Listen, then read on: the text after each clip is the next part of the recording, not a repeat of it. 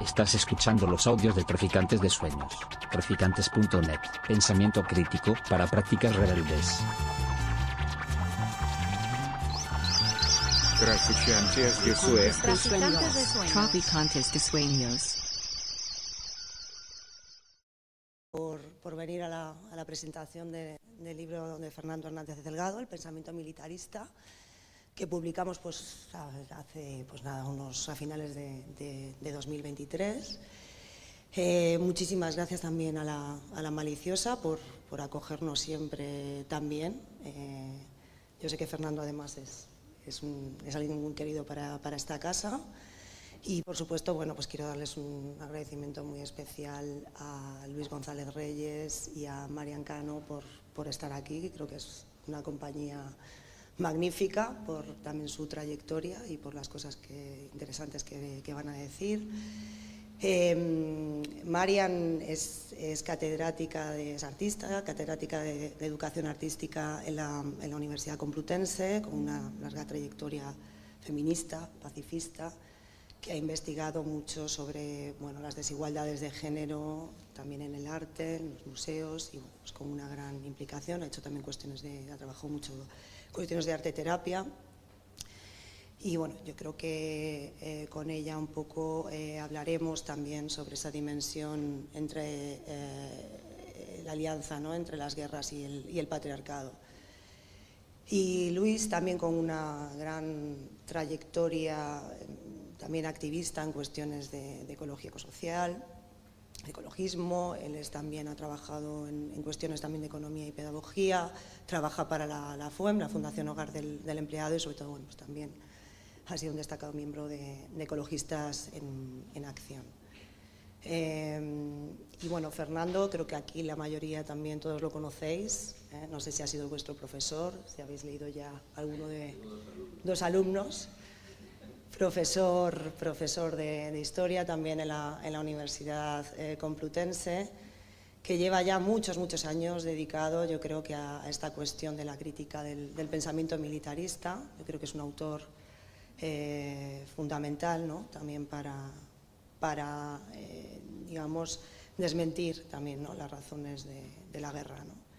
En un momento como ahora, como ahora y como siempre, pero que bueno, creo que en, el libro lo, trata muy bien. Él ya escribió un libro con virus, Miseria del militarismo, ha escrito también en Catarata una historia de la OTAN.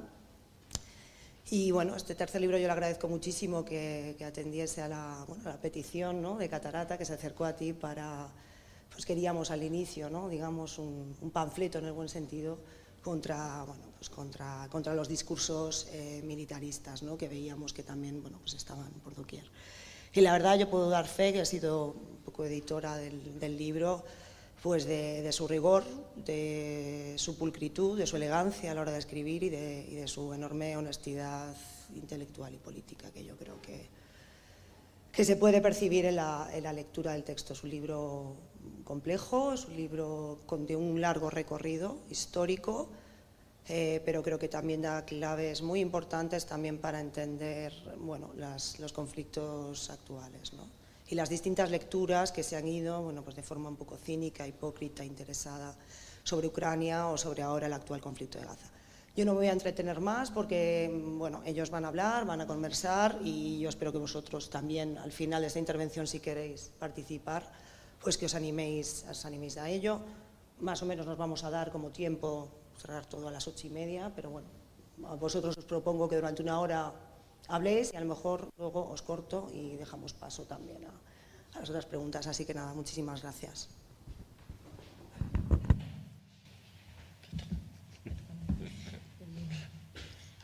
Pues dice Luis que me toca a mí. Digo, dice Fernando que me toca a mí. eh, así que bueno, yo le quiero dar las gracias a Fernando por, bueno, porque pensara en mí para, presentar el libro más desde la perspectiva de la crítica feminista sobre el militarismo. Eh, y, bueno.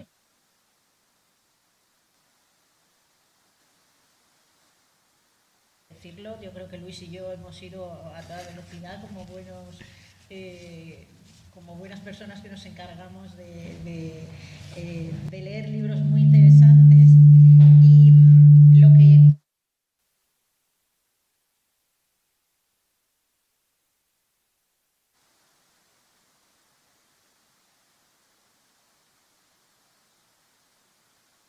lo cual he aprendido y también me ha abierto algunos, o sea, he, conseguido apuntar como muchos libros que, que, me hace que los vaya a comprar, que los relacione, etcétera, y algunas y algunas perspectivas que, bueno, que yo no tenía.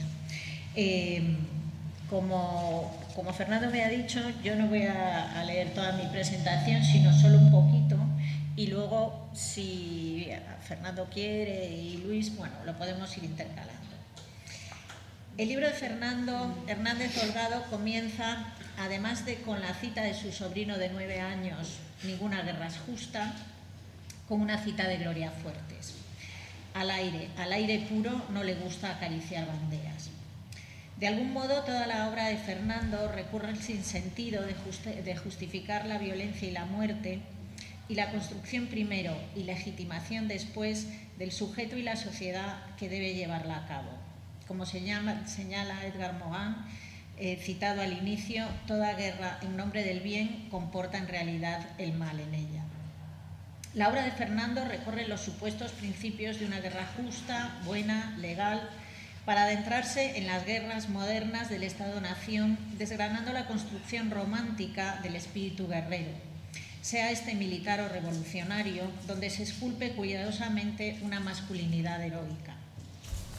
Más allá, de los detalles e informaciones que este libro desgrana y que resultan a veces estremecedores por las cifras, 100.000 mujeres violadas entre abril y septiembre de 1945 solo en Berlín, 30.000 víctimas en una sola noche en Hamburgo o 50.000 en Dresde. O por los testimonios que recoge, el libro marca una clara relación de cómo la construcción de un otro deshumanizado no solo permite, sino que celebra su eliminación violenta, tanto individual como colectivamente. Y sin embargo, cuando bajamos a la individualidad de la psique humana, esa otredad se resiste y salta por los aires. Ese relato continuamente construido y reconstruido del binomio patria y estados enemigos, nosotros, los otros, tiene su parangón en la construcción del mito de la experiencia de la guerra, que también relata Fernando en el libro, de cariz romántica y emocional, y unido a ello una masculinidad que se apuntala en la violencia y el poder sobre los otros. Así, la otredad se construye sobre el racismo, la misoginia, la homofobia, y todo aquello que se resiste a ser dominado. La fratría y la camaradería se asientan sobre otro que aniquilar y junto a todas sus pertenencias y simbólicamente dominar el mundo. La naturaleza, los extranjeros, las mujeres. Resuena la frase de Diógenes Laercio que conforma la identidad occidental. Doy gracias a la divinidad porque soy humano y no animal, soy hombre y no mujer, soy griego y no extranjero. Es una identidad volátil que debe ejercerse para consolidarse. Lejos de ser estática, ha de ser continuamente probada. Uno de los libros que más me impresionó y que Fernando cita en su libro fue Fantasías masculinas de Klaus Tebeleit. yo personalmente lo he usado años y años en mis clases de lenguaje de la imagen. Creo que da claves de la construcción agónica en el sentido de agonía y de que es performativa de la identidad masculina asociada a lo militar. Antes de entrar en este análisis, que me parece especialmente pertinente porque, creo que señala muy bien cómo se tiene que ir construyendo continuamente esa identidad masculina asociada a, lo violento y, y, hacia el poder sobre los otros. Antes de entrar en este análisis, decía, es muy pertinente la reflexión que Fernando realiza sobre el reforzamiento de la idea romántica de la guerra en los albores de la Primera Guerra Mundial y en la época de entreguerras. Fernando cita Marinetti en el Manifiesto Futurista de 1909.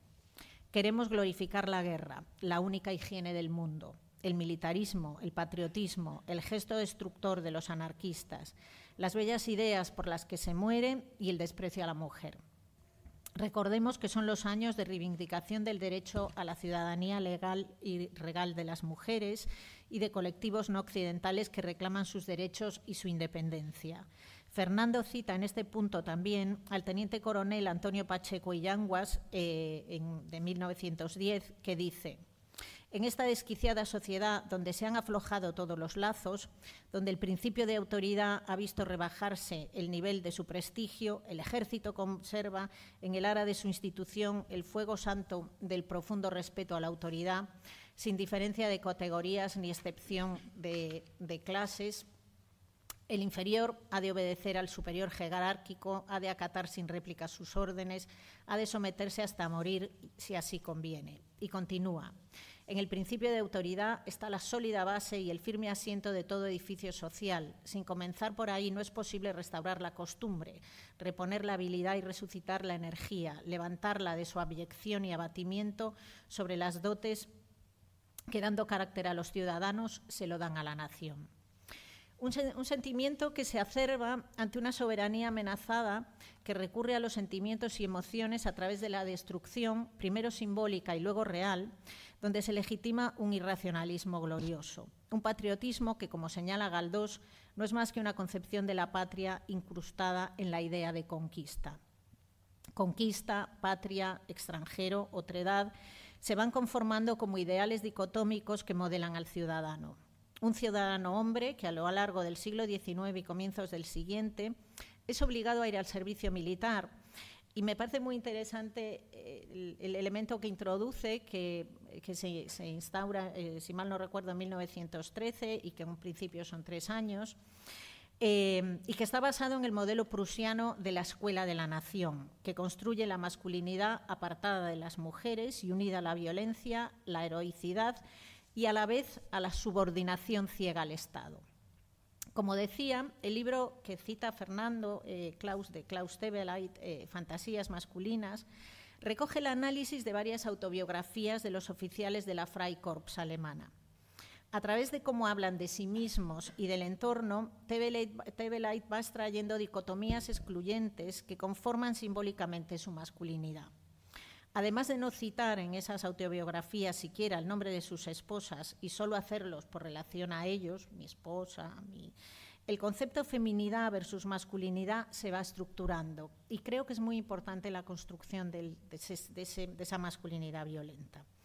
La, feminidad queda atrapada en el régimen de lo abyecto, aquello que no está definido, que se escapa. El cuerpo femenino unido a lo blando, deformable, líquido del que surgen incontrolables líquidos como sangre y leche produce asco y, como dije, abyección. En algún momento la manifestación, uno de los soldados de la Freikorps ve una manifestación que le parece femenina, desagrupada, incontrolable, desordenada en colores, formas, edades, frente al desfile militar organizado, estructurado, jerarquizado y ordenado y calificado como masculino. Lo femenino unido a los órganos internos, asimétricos, blandos, frente al exterior del cuerpo simétrico y calificado como masculino. Lo femenino donde afloran los órganos internos, blancos, eh, blandos, líquidos y abyectos. Y lo femenino que todo hombre alberga y debe dominar a través del dolor, el ejercicio sin fin, la guerra, como decían los futuristas, la única higiene del mundo. Las autobiografías hablan precisamente de ese miedo a lo femenino interno que debe dominarse en el gimnasio y en los ejercicios militares para alcanzar la dureza de la máquina, del arma de combate con el que se quiere identificar. Por eso, por ese miedo a su propio interior, surge el odio visceral a, su propia debilidad encarnado en lo femenino. Tebeley señala que mucha de esa identidad continúa hoy, y podríamos pensarlo. Mucho cine ha contribuido a la perpetuación y desarrollo de esa fantasía del cual Fernando se hace eco. Pero también se hace eco de otras voces. El libro está plagado justamente de muchas otras voces, de otras masculinidades cuidadoras y no violentas y de hombres y mujeres que se opusieron frontalmente a la violencia y dieron razones para la paz como aquí va a empezar a citar a todos ellos, eh, me, voy a, me voy a quedar aquí y si te parece, Fernando, le doy paso a Luis. Bueno, Luis, pues adelante. Pues muchas gracias, Fernando. La verdad es que Fernando y yo nos conocemos desde hace ya un porrón de años, en campañas anti-OTAN y por aquella guerra de Yugoslavia ¿no? que, sufrimos, ¿no? bueno, y que sufrieron sobre todo quienes estaban en ese territorio. Y bueno, pues desde entonces nos hemos seguido viendo, la verdad es que cada vez menos, pero, pero es un placer, ¿eh? Cuando dijo, oye, mira, te vienes, pues, pues encantado, ¿no? Porque además es una excusa como para leerse el libro rápidamente y el libro merece mucho la pena.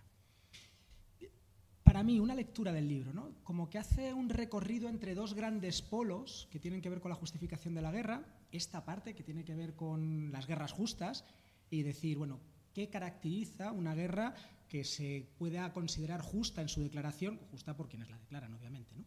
y también en su realización. ¿no? Y por otra parte, el otro polo de esas otras guerras que son justas de por sí, porque es un interés de Estado, entonces el Estado considera que tiene que llevarla a cabo y chimpún, ¿no? Da igual que se considere justa o no justa o nada, no hace falta nada más. ¿no?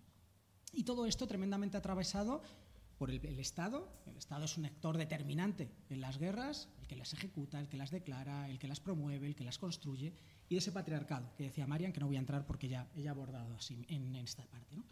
Así que en el libro vamos encontrando cómo se van justificando esas guerras desde esa parte del mito guerrero masculino, que repito que no voy a entrar ahora porque, porque lo ha hecho María mucho mejor de lo que lo podría hacer yo, pero también desde esas dos grandes polos. ¿no? Una parte está de la deshumanización, la construcción de, de la otra edad, y que las vamos rastreando a la hora de recorrer el libro en un montón de conflictos que Fernando va desgranando. ¿no?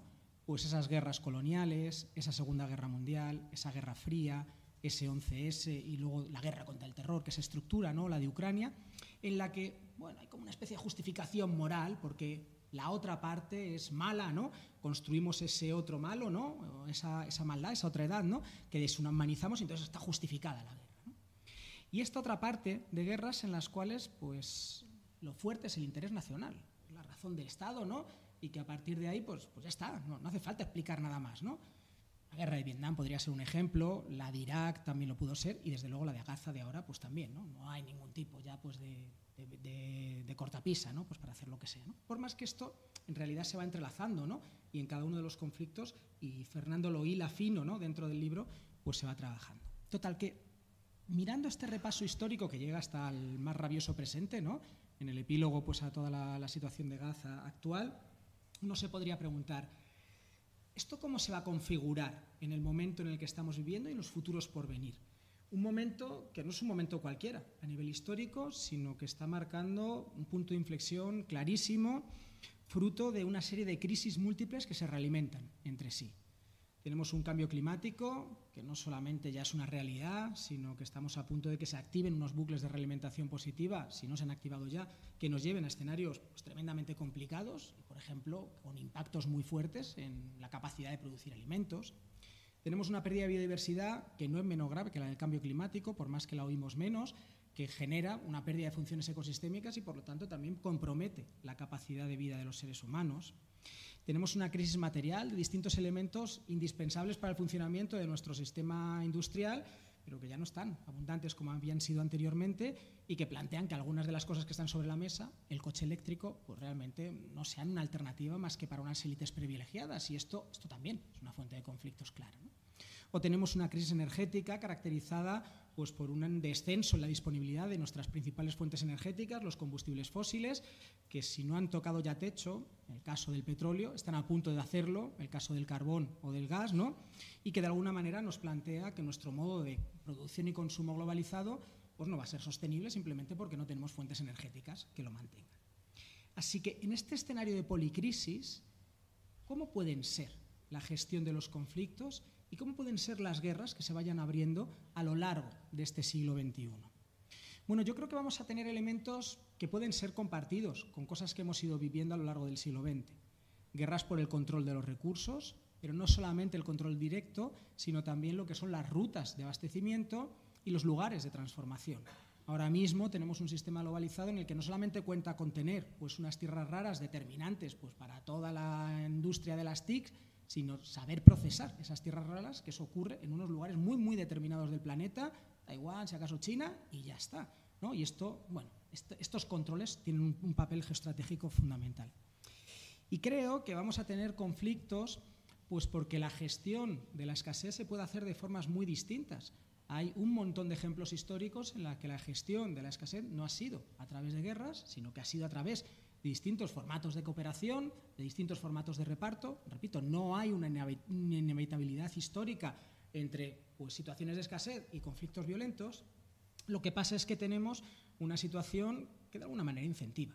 Tenemos un capitalismo que obliga a un crecimiento constante pues por parte de los distintos entes para no entrar en crisis, para no, entrar en, en, problemas, ¿no? Y esto pues estimula que los estados acaben defendiendo los intereses de sus distintas multinacionales y que bueno pues que podamos reeditar de alguna manera situaciones en las que vivimos con el imperialismo del siglo XIX que alimentó esa primera guerra mundial que como no se resolvió pues volvimos a tener pues una segunda guerra mundial y que tenía que ver con esta parte de los recursos ¿no? y por supuesto también alentados por estados que tienen pues como paradigma ¿no? ese control del poder así que creo que tenemos servido la probabilidad pues, de nuevas conflagraciones y nuevas conflagraciones que creo que pueden ser de distintas tipologías. Podremos pensar en conflagraciones civiles, y la estamos viendo, el origen de la guerra de Ucrania tiene que ver con una guerra civil, por más que tiene pues, la influencia de potencias extranjeras. Entre territorios periféricos, pues por el control de determinados recursos o de determinados territorios. Guerras asimétricas entre grandes potencias y lugares pues, con menor capacidad.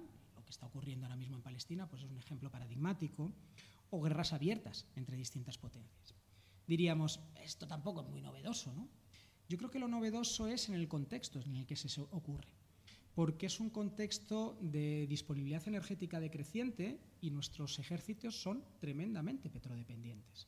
Una forma de verlo es el ejército de Estados Unidos, el más potente del planeta, es uno de los principales emisores de gases de efecto invernadero del planeta, o dicho de otra manera, quema una cantidad brutal de combustibles fósiles y más en concreto de petróleo, y podríamos argumentar que a los ejércitos será los últimos que les falte el petróleo. Pues a lo mejor, ¿no? Pero desde luego también les faltará. Y esto, esto reconfigura las guerras.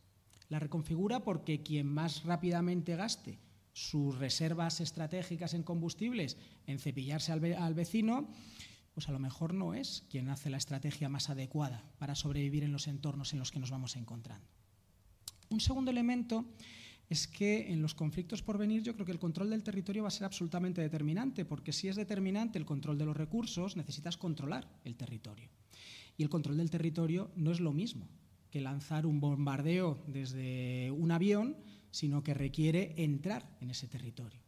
Y si ahora mismo estamos viendo con la desigualdad tan brutal que hay en capacidad de fuego pues entre los milicianos de Hamas y el ejército hiperpreparado de Israel, ¿no? sus dificultades para controlar un territorio tan pequeñito, imaginemos lo que puede ir sucediendo si ese control tiene que ejercitarse bueno, pues para poder extraer los recursos. Y el ejemplo de Irak con Estados Unidos o el ejemplo de Afganistán con Estados Unidos nos pueden servir de esto, pero pensando además en situaciones en las cuales bueno, pues la, la diferencia de potencia de fuego pues se vaya de alguna manera pues recuperando ¿no? y se vaya eh, reduciendo. ¿no? De manera que lo que podemos tener son guerras con fuerzas más igualadas de las que teníamos anteriormente, en las cuales el cuerpo a cuerpo desempeña un papel pues, más importante del que tenemos en la actualidad, y esto no es irrelevante, no es lo mismo hacer la guerra pensando que estás jugando a un videojuego que hacer la guerra en directo. Los niveles de deshumanización que una cosa y otra implican pues son diferentes, ¿no? Y, bueno, no, hace falta que lo explique, ¿no? Pero además podemos volver a ver pues, cosas que en territorios como el nuestro pues, son cosas del pasado, fruto pues, de la lucha de movimientos sociales, como es la conscripción obligatoria, que haga que, bueno, pues, en la medida que haga falta pues, sostener guerras más importantes y además sostenerlas con más personas, pues, bueno, pues haga falta formas de reclutamiento que nos van a pensar también en otros mecanismos de resistencia que es posible que se reestructuren a nivel social. Y diría que no solamente tenemos por delante guerras que van a estar marcadas por ese descenso en la disponibilidad de combustibles fósiles, que van a estar marcadas por esa necesidad del control del territorio, sino que también van a estar marcadas por fenómenos que no conocemos cuáles son, pero que van a romper de alguna manera el discurrir normal. Esto ya nos está pasando. Hemos tenido una pandemia que quién iba a decir, ¿no? que iba a paralizar a medio mundo. Después hemos tenido una crisis de desabastecimiento de un montón de elementos. A esto han surgido fenómenos meteorológicos extremos, una guerra de proporciones geopolíticas brutales, ¿no? como la de Ucrania, pero después, pues la que estamos viviendo en Gaza. Y mañana será una crisis alimentaria o vete tú a saber qué. Pero esto también va a afectar a los fenómenos bélicos que vayamos teniendo en sentidos que no sabemos, pero que probablemente no podamos prever como un desarrollo más o menos lineal de la guerra y más o menos basado pues, en las fuerzas de los distintos contendientes, sino que tengamos espacios en los cuales las cosas cambien de forma rápida sin saber muy bien cómo, y esto creo que también va a ser un elemento importante. Creo que en cualquier caso, en los momentos que vamos a vivir por delante, momentos que yo califico de colapso y que cada cual califique como quiera, no, nos vamos a poner a discutir sobre las terminologías, creo que la guerra es clarísimamente la peor opción. Es obvio que es la peor opción para las sociedades y para los ecosistemas. Fragmenta, divide, rompe el tejido social, que es lo más valioso que podemos tener, ¿no? Crea crispación y desigualdad, ¿no? Pero además construye imaginarios pues totalmente alejados de esa mirada pues, ecologista, pacifista, feminista, ¿no? que claramente necesitamos. ¿no? Desde el punto de vista de las transformaciones es lo peor que nos puede pasar. Y ya sean, y lo decía Mariana al principio, guerras articuladas por el Estado o guerras articuladas por movimientos sociales, que por más que no voy a ponerlas todas en el mismo nivel, desde luego todas tienen también unas implicaciones destructivas para lo que serían las personas. Pero es que diría que incluso no es la mejor opción desde el punto de vista de un sistema que se viene abajo y que requiere de una serie de recursos pues que probablemente la peor inversión que les dedique pues sea pues a guerrear. Rusia tiene una posición geopolítica muy privilegiada. Tiene un nivel de recursos bajo su subsuelo bastante altos, tiene un nivel de incidencia del cambio climático sobre su territorio relativamente bajo comparado con otras regiones, tiene un gran territorio con una población que desde luego probablemente lo menos inteligente que puede hacer de cara a los desafíos que tenemos por delante es dilapidarlo como lo está dilapidando, ¿no? Y no solamente en Ucrania, ¿eh? pensemos en todas las otras guerras, ¿no? En sus distintas periferias en las que, en las que está haciendo, ¿no? Además, no podemos pensar que vamos a vivir un escenario como el que vivimos después de la Segunda Guerra Mundial o de la Primera, de destrucción creativa, pues nos ventilamos infraestructura, nos ventilamos competidores, nos ventilamos deudas impagables y el capitalismo vuelve a crecer, ¿no? Pues porque luego esa reactivación económica funciona. Bueno, esto funciona si hay una base material y energética que lo sostiene. En la medida que no exista, no va a haber tampoco destrucción creativa. O sea que desde el punto de vista del sistema tampoco parece una estrategia pues demasiado inteligente, ¿no? Además, probablemente lo que nos metamos son con conflagraciones pues como interminables, ¿no?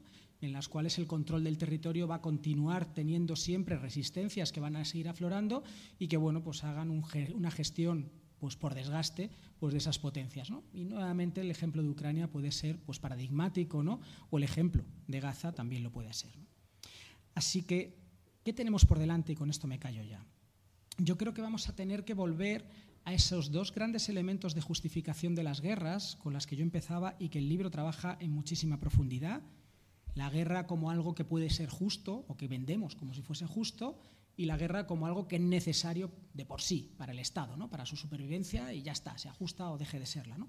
Creo que necesitamos volver sobre todas esas alternativas, sobre todos esos pensamientos, sobre toda esa construcción de otros imaginarios, que es justo en lo que se ha parado Marian, ¿no? pero que es un elemento central del libro, ¿no?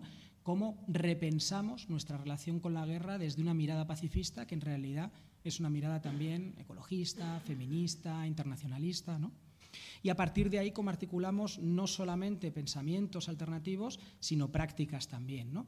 Prácticas de distensión, prácticas de presión, pues desde una perspectiva pacifista, y sobre todo prácticas de construcción de autonomía, pues de ese Estado y de ese capitalismo que están impulsando a esas posiciones guerreras y que claramente necesitamos de construir a partir de construir otras formas de vida.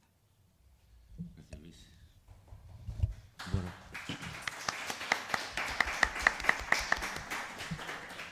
Bueno, pues entonces yo lo que voy a hacer es permitirme un poco el gozo de, presentar brevemente a, los que me acompañan y las que me acompañan. ¿no? Entonces, bueno, para mí es un placer tener a Marian Cao al lado y apoyando este, este acto y este libro. Y después de la paliza que se ha metido también a leerlo, también va por Luis en poco tiempo y no es fácil. Y sí que quería comentar que Marian Cao, para mí es muy, muy importante también situarla en esta tradición que estaba diciendo Luis, de cómo empezamos a reaccionar y a luchar contra estas prácticas de naturalización de la violencia, de justificación de la violencia de la guerra. ¿no? Y Marian estuvo eh, eh, militando y trabajando y fue fundadora de En Pie de Paz, una revista que tendríamos que recordar para intentar, dentro de esas prácticas antimilitaristas, trazar una genealogía, recuperar una genealogía que la tenemos. Eh, entre esa genealogía, por supuesto, está el movimiento de insumisión al servicio militar de los años 80 y 90, etcétera, pero también está, en gran medida, de hecho nosotros de alguna manera fuimos herederos de, ese movimiento, el movimiento contra la OTAN, el movimiento antimilitarista de, que significó eh, la revista En Pie de Paz, que se empezó, si no me equivoco, en el año 86, el primer Fue justo con, la, con, la, con, las elecciones a la OTAN. empezó en Zaragoza. Con el, efectivamente. Y en el 85. En el 85. Y también comento un poco en el libro aquella visita de Edward P. Thompson, por ejemplo, con las manifestaciones multitudinarias de aquel entonces, coincidiendo con el, con el referéndum nos queda muy lejos, ¿no? manifestaciones multitudinarias contra la OTAN en el año 86, ¿no? pero tendríamos que recuperar toda esa, herencia, ¿no? y el, libro busca un poco eso. Estaba hablando de Marian. Marian también es una especialista en, en Kete Kolbich y siguiendo con eso que he llamado línea de puntos, es decir, intentar rastrear o recuperar una genealogía antimilitarista, yo he trazado una especie de línea de puntos con una serie de personajes clave, la mayor parte de mujeres, y uno de esos personajes es precisamente que te Colbich, si quieres, Marian, si quieres proyectar la primera imagen, con que le des al, a, la flechita. la siguiente. no. esta, esta, sí. Ay, perdón. Ah, claro, que eran las siguientes. eso es. Esta.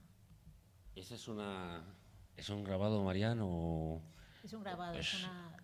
Sí no sé si es lito o es sobre metal, yo creo que es lito, o sea, sobre, sobre piedra. Sobre piedra. Y yo creo que es interesante rescatar esta figura, rescatar su, su capacidad artística, su capacidad expresiva, su capacidad sentimental, que Tekolvich perdió un hijo en, en la guerra, en la Primera Guerra Mundial, y un, nieto y un nieto en la Segunda Guerra Mundial. Entonces creo que es interesante recuperar estas figuras, como, como, decía, como decía antes.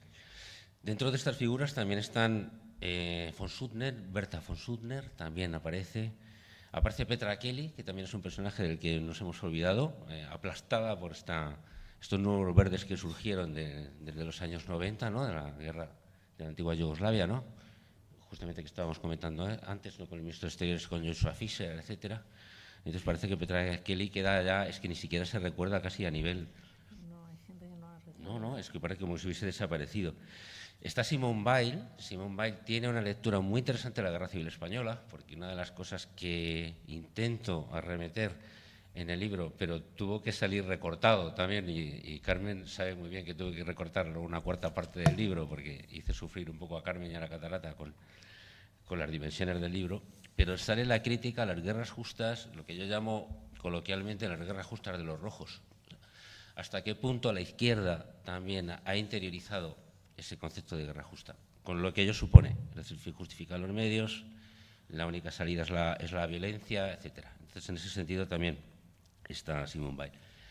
Y está Virginia Woolf, que esa capacidad que tiene de extrañarse ella misma de la dinámica de las guerras, de ver a los militares que desfilan con sus uniformes, de verla como si fuese una marciana que acaba de desembarcar, decir, bueno, ¿y esta gente a qué juega? O sea, ¿qué es esto? No? Si probad a contemplar, por ejemplo, un, desfile militar con esos ojos de, esa Virginia Woolf de la Sociedad de las Extrañas. Y una de las cosas que más me ha interesado, y por eso también la participación, la intervención de Marian Cao, es el abordaje cultural. Es decir, más allá de análisis políticos geoestratégicos que están muy bien, fundamentales, pero intentar penetrar, digamos, en el abordaje cultural. Y ahí te voy a pedir, Marian, que vamos a ver. Fijaos, por ejemplo, en este, en este recortable. Es un recortable del año 22, es la llamada Mariquita Pérez Legionaria. Con esto jugaban las, las niñas en este en, en año 22. Fijaos un poco qué manera de... Es muy interesante porque aquí se junta el otro gran vector que decíamos antes. Está el feminismo, está el ecologismo, como bien decía Luis, pero también está el colonialismo. y aquí es que yo me, he permitido coger unas citas, que es que eh, una de las cosas que, a mí me ha gustado mucho del libro de Fernando, primero es que, es que, como él señala, eh, habla de las grandes teóricas, de mujeres contra la guerra y, también, por ejemplo, a Concepción Arenal, ¿no? o sea, a, unas cuantas españolas que también se posicionan contra la guerra, pero justo en relación con esto es muy interesante los textos que señala y que tú pones en el libro de Berta von Suttner, ¿no? y que habla de, de la educación, ¿no? y dice... Todo ello pertenece al sistema de educación patriótico, puesto que todo escolar ha de ser con el tiempo un defensor de la patria por lo que es preciso despertar su entusiasmo hasta este su primer deber cívico, apartando de él la repulsión natural que inspiran los horrores de la guerra, que es algo que me gustaría referirme después. Los horribles baños de sangre y carnicerías que de esta son, son, obligada consecuencia y deben ser vistas como algo completamente natural y necesario y es preciso que se les haga ver únicamente el lado grandioso, el lado ideal de esta antigua tradición. Así es como se consigue formar generaciones valientes y dispuestas para la guerra. No van a la guerra las niñas, pero son educadas con los mismos libros, estos que tienen por objeto desarrollar en los niños las virtudes militares, de lo que resulta que las unas y los otros se forman la misma concepción de la idea y de la admiración por la condición militar. Así lo comprenden las niñas, porque han tenido que aprender de memoria poemas enteros consagrados a la glorificación de las empresas bélicas. Así se forman las madres espartanas o las madrinas de estandartes. Y yo creo que entra muy bien. Sí, sí, entra, entra Sí, perfectamente, claro. Y está también el, elemento colonial ahí, como veis, ¿no? El, asunto de las cabezas cortadas de, los rifeños, que trajo mucha, mucha prensa porque cada, cada bando, digamos, que acusó al otro de cortar cabezas y originariamente parece ser que fuera la región la que eh, realizaba esta práctica. Los niños prisioneros, fijaos, un poco todo el, desarrollo tan potente que tiene, que tiene esta imagen, porque con esto se jugaba, ¿no? Entonces, entonces ya no se trata de, justificar la guerra políticamente, etcétera, sino se trata de, que, de naturalizarla a través de la educación sobre niños y niñas. Y, eso, y de alguna manera ahí es cuando interiorizamos todos esos valores, esas prácticas, ese pensamiento, esa mirada sobre el otro, esa mirada racista además sobre el otro, etcétera. Aquí está, por supuesto, también esa, y vuelvo a lo de Virginia Woolf, de los desfiles militares, la experiencia de guerra, aquí me ha, me ha apoyado mucho en George Moss, eh, la experiencia, el mito de la experiencia de guerra. O sea, de qué manera la verdadera realidad de la guerra, que es muerte, destrucción, cadáveres, se oculta, digamos, detrás de toda una parafernalia estética, etcétera, donde en la que también participan estas prácticas de banalización a las que también se refiere eh, George Moss. ahí dice yo por apostillarte con tu libro, porque tiene esa, esa, eh, un texto que, que tú citas de, Virginia Woolf, ¿no? que dice, cuando habla de que la hermana del hombre educado eh, debe ser una extraña de la guerra, ¿no? Y a mí me gusta mucho eh, esta parte que cita Fernando, que dice, tal pues será el carácter de su indiferencia, y de esa indiferencia deben surgir ciertas acciones se comprometerá a no tomar parte en demostraciones patrióticas, a no sentir ninguna de las formas de autoelogio nacional, a no formar parte de ningún claque, de, ningún claque o auditorio que alienta la guerra, a ausentarse de desfiles militares, torneos, revistas, reparto de premios y todas esas ceremonias que alientan el deseo de imponer nuestra civilización o nuestro dominio sobre otras gentes que las hijas de los hombres educados no dejen a sus hermanos ni la pluma blanca de la cobardía ni la pluma roja de la valentía, que no le den ninguna, que cierren con fuerza sus brillantes ojos a esa fuerte violencia o que dejen que esos ojos miren a cualquier otra parte cuando se hable de la guerra. Ese es el deber en el que se adiestrarán las extrañas en la paz antes de que la amenaza, eh, antes de la amenaza de la muerte haga inevitablemente impotente la razón. Claro, lo que dices de, le decimos aquí de la pluma blanca de la cobardía también es un episodio interesante que nos obliga a matizar los juicios, ¿no? Porque estamos hablando de la división que se operó dentro del movimiento sufragista, donde hubo sufragistas muy, muy señeras, ¿no? que precisamente apostaron por la guerra, apoyaron la guerra, y aquellos varones que veían por la calle que estaban en edad de ser movilizados y estaban eh, ociosos una vez se habían desplazado al frente, precisamente les ponían como insignia de cobardía ¿no? la, pluma blanca. ¿no? También es interesante ver un poco dentro de este discurso que estamos hablando de feminismo, pues también eso genera, eh, digamos, distorsiones y grietas y fisuras en los propios movimientos feministas. Hay otra imagen ya para terminar con este abordaje cultural de la guerra, que es la siguiente, es de un, amigo mío, quien la, eh, es un dibujito del año 70, como podéis ver ahí, rescatado de su archivo familiar. Y entonces eh, este amigo mío estaba o sea, ya muy pequeñito, ya le llevaban al cine y le encantaban las películas de vaqueros. ¿no? Entonces no sé si reconocéis un poco, es un cine eh, y veis una serie de el público. Extrañamente el público está tocado con un sombrero vaquero. Hay una extraña confusión entre los personajes de, la película y, y, el público. Parece ser que son todos hombres. Hay un acomodador al final. Y la escena es un vaquero echándole el lazo aparentemente a un, a un piel roja. Vamos, a. Pero quería llamaros un poco la atención de, en qué momento, o sea, de que a qué edad tan temprana ¿no? empezamos, ¿no? y sobre todo ahí, yo creo que ahí nos llevamos la parte del león, los, los varones, empezamos a asimilar todos estos, estos discursos y a naturalizarlos. Pero yo quería llamaros la atención sobre todo sobre la, lámina. La lámina nos dice, dibuja aquí una escena de guerra ocupando toda la página. Esto se está dirigiendo a un niño que en aquel momento tenía seis años. ¿no? Dibuja aquí una escena de guerra. Es decir, el niño ya tiene que saber lo que es una guerra y tiene que saber dibujarla, además. O sea, porque ya tiene que haber interiorizado muchísimas imágenes a través del cine, etcétera, para poder proyectarla y expresarla de esa manera. Yendo allá hacia, hacia Luis, Luis, yo te quería, bueno, Luis también, para mí es muy importante que esté aquí, porque, bueno, nos conocemos desde hace mucho tiempo, del movimiento antimilitarista, cuando coincidimos, movimiento feminista y antimilitarista, con ocasión de determinados conflictos. A mí hay un concepto que me interesa muchísimo, que he utilizado, que es el de guerra permanente, y ese concepto yo lo aprendí con Ramón, ¿no? que fue nuestro gran maestro, ¿no? con Ramón Fernández Durán. ¿no? Uh -huh. y, y, claro, la guerra permanente a partir sobre todo del 11 de septiembre del 2001. Pero yo te quería preguntar, Luis, has, tu intervención ha sido estupenda, pero la has planteado con un formato de los próximos conflictos. ¿No te parece que ya estamos ya en esos conflictos? Es decir, que a lo mejor lo que necesitamos es ya decir, bueno, es que estamos en esto. Es decir, porque si tú coges Siria, Líbano, Irak, etcétera, llevamos ya 20 años con unas dinámicas continuas donde a lo mejor nosotros decimos que los próximos conflictos van a venir, como podía decir un ucraniano antes del 2014 que van a venir, pero, pero vino luego, ¿no? Entonces, no sé qué te parece eso. Yo creo que lo que se va mezclando son, digamos, dinámicas antiguas con dinámicas nuevas que se van dando como una especie de relevo, ¿no? Pues paulatino, ¿no?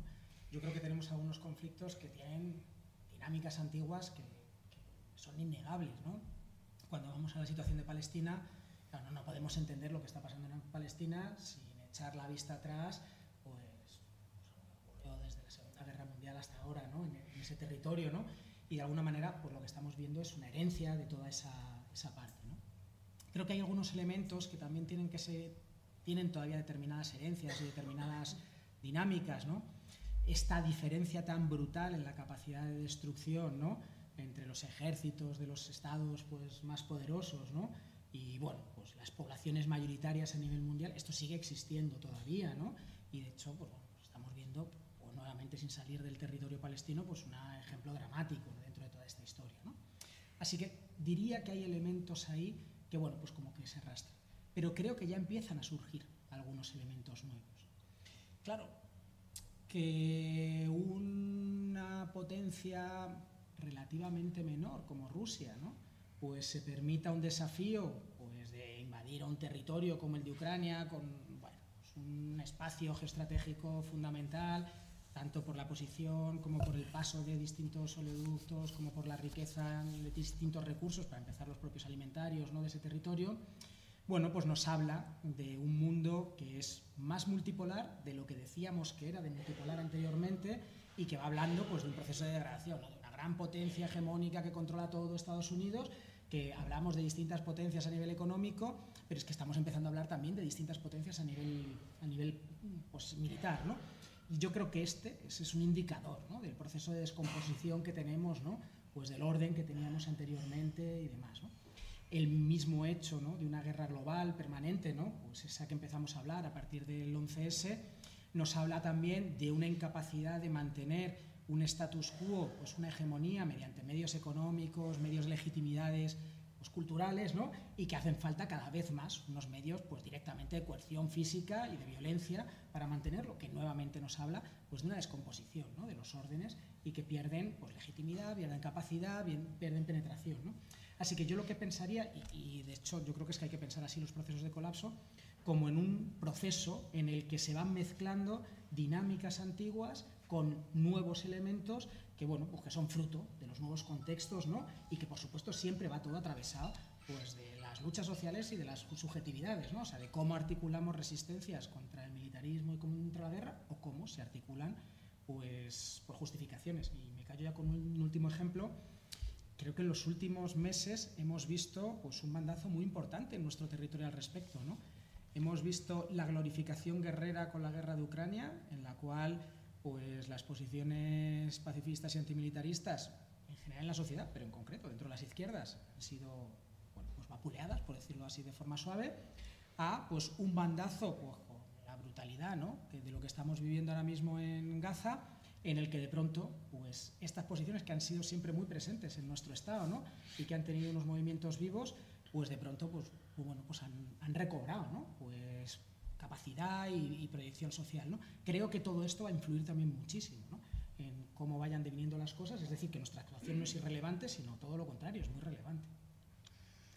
Dentro del concepto de guerra permanente, y a lo mejor podríamos incluir, María, ¿puedes proyectar lo de Doris Salcedo? A lo mejor sería ah, interesante. Sí, claro. Que esa es otra de las cosas que a mí me han preocupado, es decir, siempre que hablamos de guerras hablamos de, esto es un recortable, eso que estamos proyectando antes. Es decir, si hacemos un, si, si, ampliamos, digamos, el espectro de todo lo que significa la guerra y la violencia, hay una guerra cotidiana que se está viendo todos los días, que son las muertes en el Mediterráneo, en la frontera mexicana y en el Atlántico, ¿no? que son muertes además donde no hay ni siquiera nombres de, las bajas, de las víctimas mortales, ¿no? porque incluso de Palestina en Gaza se están, están sacando nombres, ¿no? en este caso hablamos de miles y miles de personas que ni siquiera tienen nombre. Yo recuerdo una cosa que cito en el libro que me parece una imagen también de la, de la desorientación absoluta de, la izquierda, ¿no? que era Yolanda Díaz pidiendo perdón a los, a los familiares de, las, de, los, de los sudaneses, creo que la mayoría de sudaneses, que en el año 22 murieron aplastados en, en la valla de Melilla, en territorio español y marroquí. Es una persona que está pidiendo disculpas a los familiares de quién, si es que no son, son cuerpos. ni siquiera los propios familiares quizás sabían que habían muerto allí, sus hermanos, sus padres, sus... Entonces, o sea, hay una disociación completa, ¿no? En ese sentido, entonces son, son personas que han dejado de existir, no son personas, son no personas.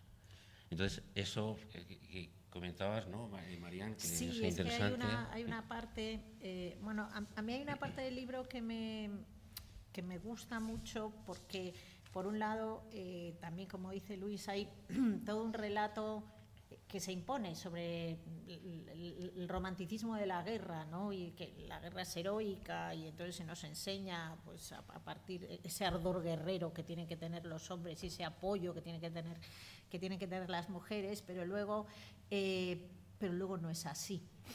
y luego cuando acudimos a los textos de las personas que realmente han vivido la guerra, no es así, ¿no? Y yo me, permito leer alguna, alguno de los. Yo, he trabajado y sigo trabajando sobre los, sobre cómo los procesos creadores pueden ayudar a, superar los traumas, ¿no? Y, de hecho, si, si, los seres humanos fuéramos violentos, no tendríamos traumas pero justamente tenemos traumas porque no soportamos la violencia. ¿no?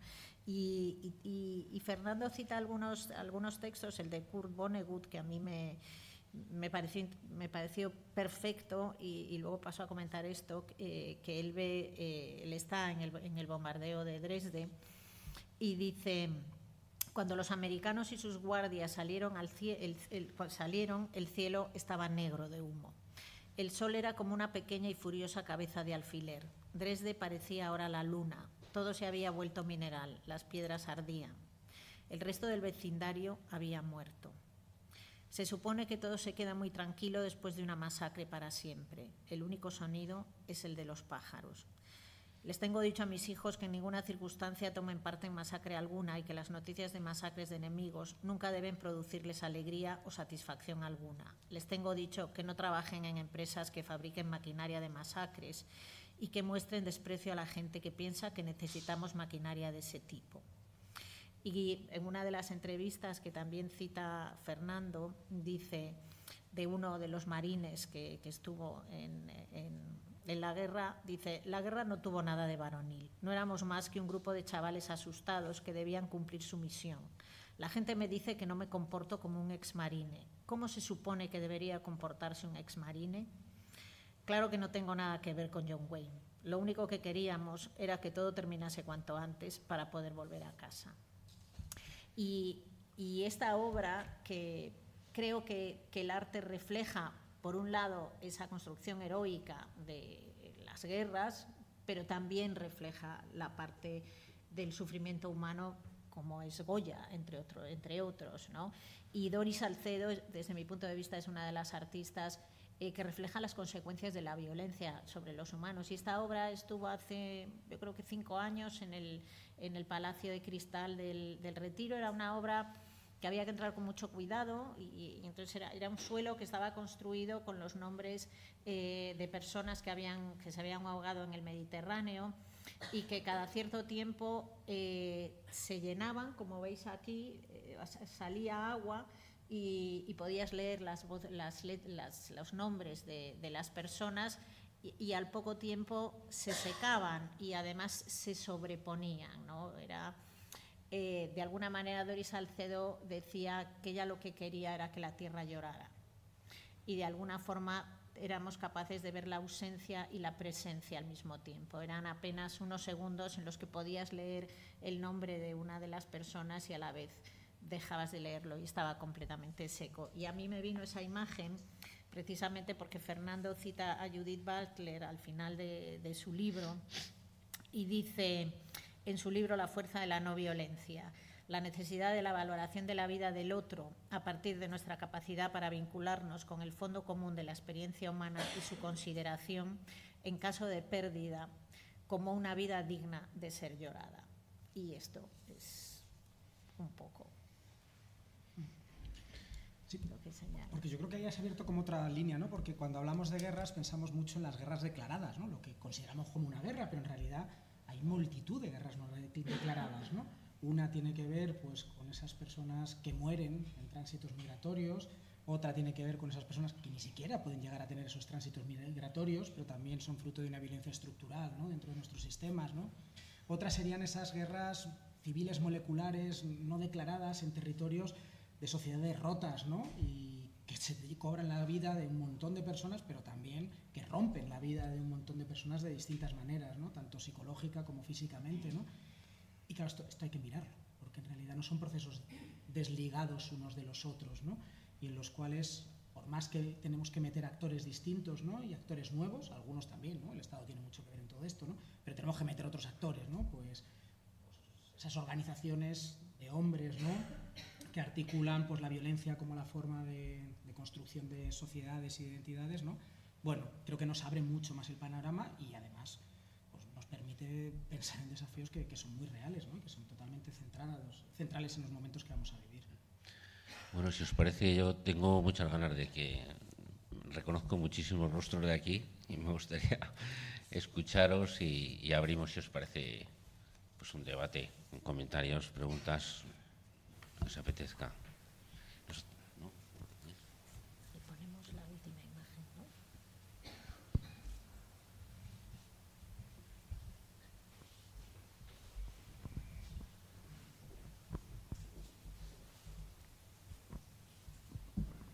Hola, ¿qué tal? Muchas gracias por, por estar aquí con vosotros.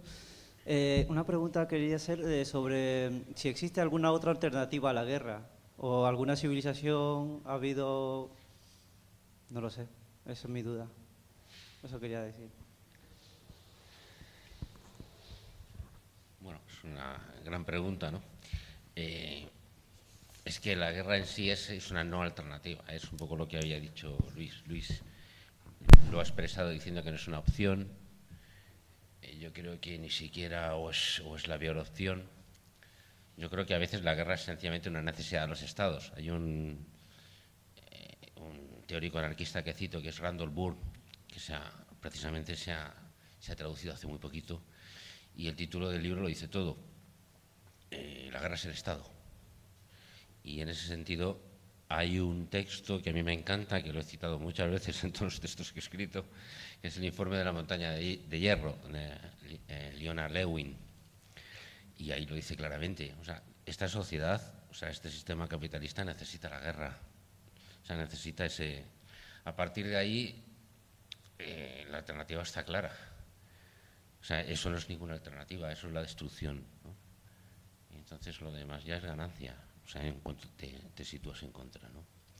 Pero está bien, yo creo que identificar esa mecánica de necesariedad de la, de la guerra, que es la que funciona todos los días, funciona en tiempo de paz, funciona con los recortables, funciona con, en los manuales escolares, funciona con los desfiles militares anuales, funciona desde el momento que normalizamos, normalizamos a un tipo vestido vestido de militar, ¿no? con entorchados y, y medallas. ¿no? Entonces, la idea un poco es, no intento tampoco crear doctrina, sino intentar que reflexionemos, o sea, poner la mirada en determinadas cosas y que empecemos a pensar, que pensemos esas cosas que nos dicen que no, que no pensemos, o que hemos naturalizado como que no hace falta pensarlas.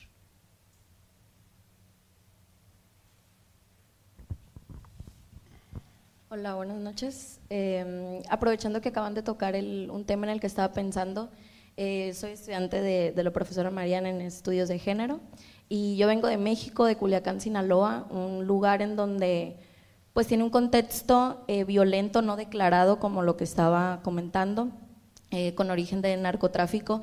Sin embargo, los números de víctimas siempre son similares o igual mayores a un contexto de conflicto armado pues declarado, ¿no? Entonces, en su, una pregunta en su perspectiva, ¿el pensamiento militarista formará parte de una sociedad como, como son estos lugares en donde la violencia eh, no está declarada como tal, pero es palpable para, para la ciudadanía que, que se ha desarrollado en ese ambiente?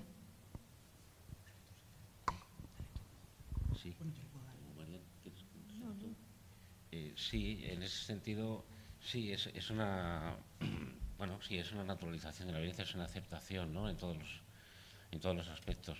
Entonces, claro, mm, por eso yo creo que es muy interesante tu intervención, porque estás hablando de otros mecanismos de violencia y otros escenarios de violencia que no son los tradicionales de los ejércitos con las guerras declaradas, etcétera, ¿no? Es decir, que esa es una, es una perspectiva. Otra perspectiva, por ejemplo, que yo he tratado en el libro es, eso está teorizado, eh, me fascina mucho este discurso de respeto a los derechos humanos ¿no? por parte de Europa, que parece que lo patrimonializó en 1789 y, y nadie le ha quitado la, la franquicia. Y entonces continuamente esa, capacidad que tienen de exhibir y esa defensa de los derechos humanos y, vulnerarlos o consentir su vulneración sistemáticamente. ¿no? Y lo estamos viendo ahora, por ejemplo, con los ataques que se están dando contra las milicias hutíes, ¿no? Es decir, esto está fuera de toda guerra justa, de toda declaración, o las ejecuciones con drones en tiempos de, de Obama, por ejemplo. Es decir, esa especie de, que lo comento en el libro, ¿no? Una especie de jungla jovesiana, ¿no? Es decir, hay unos territorios que presuntamente sí que están reglamentados, entonces si un ciudadano de esos territorios perece en algún tipo de conflicto, o sea, bueno, es sujeto de derechos y de, no sé, los gobiernos se sienten obligados a hacer algo, eso aparece, constan los nombres, constan, se pueden incoar hasta procesos judiciales, en cambio hay todo un inmenso territorio del mundo que es una selva, pero es que además lo están teorizando así. Sea, y cito bastantes ejemplos de que esto está teorizado de esa manera. Es decir, al mismo tiempo que se justifica la guerra justa, retorciendo los, los argumentos de los teóricos, de los teóricos históricos de la guerra justa, que merecerían muchísimo más respeto, o sea, empezando por Vitoria, Hugo Grocio, al mismo tiempo que retorcen esos argumentos, los incumplen constantemente, ¿no? Todo- todos los días. Eso es una cosa que me, que me fascina bastante. y, y que aparece continuamente en el libro. O sea, es da igual. O sea, eh, el, el argumento si no sirve ya lo adapto, ¿no? Para que me Sí. sirva, ¿no? Eh, a, a mí me invitaron a la OTAN hace años sí. que no he contado. y puedo contarlo. Sí.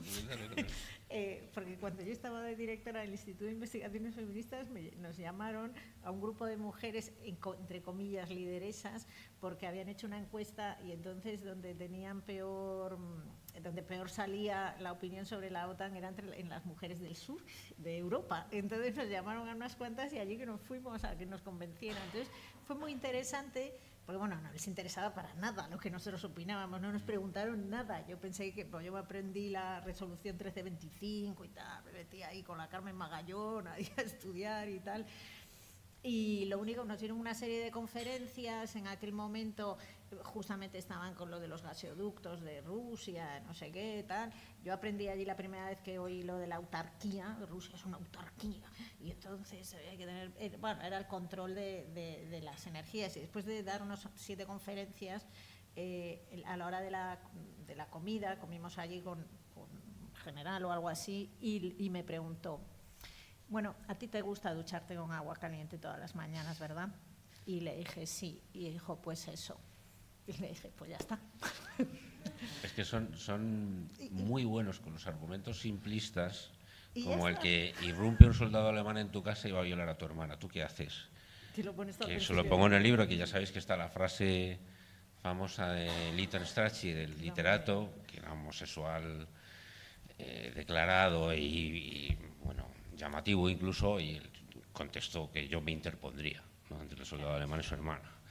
Claro, eso arrancaron a carcajadas, estallaron en carcajadas todos los amigos de Lytton Strachey que, allí, que estaban allí, y quien le sentó como un tiro fue precisamente al Consejo de Guerra que le estaba juzgando.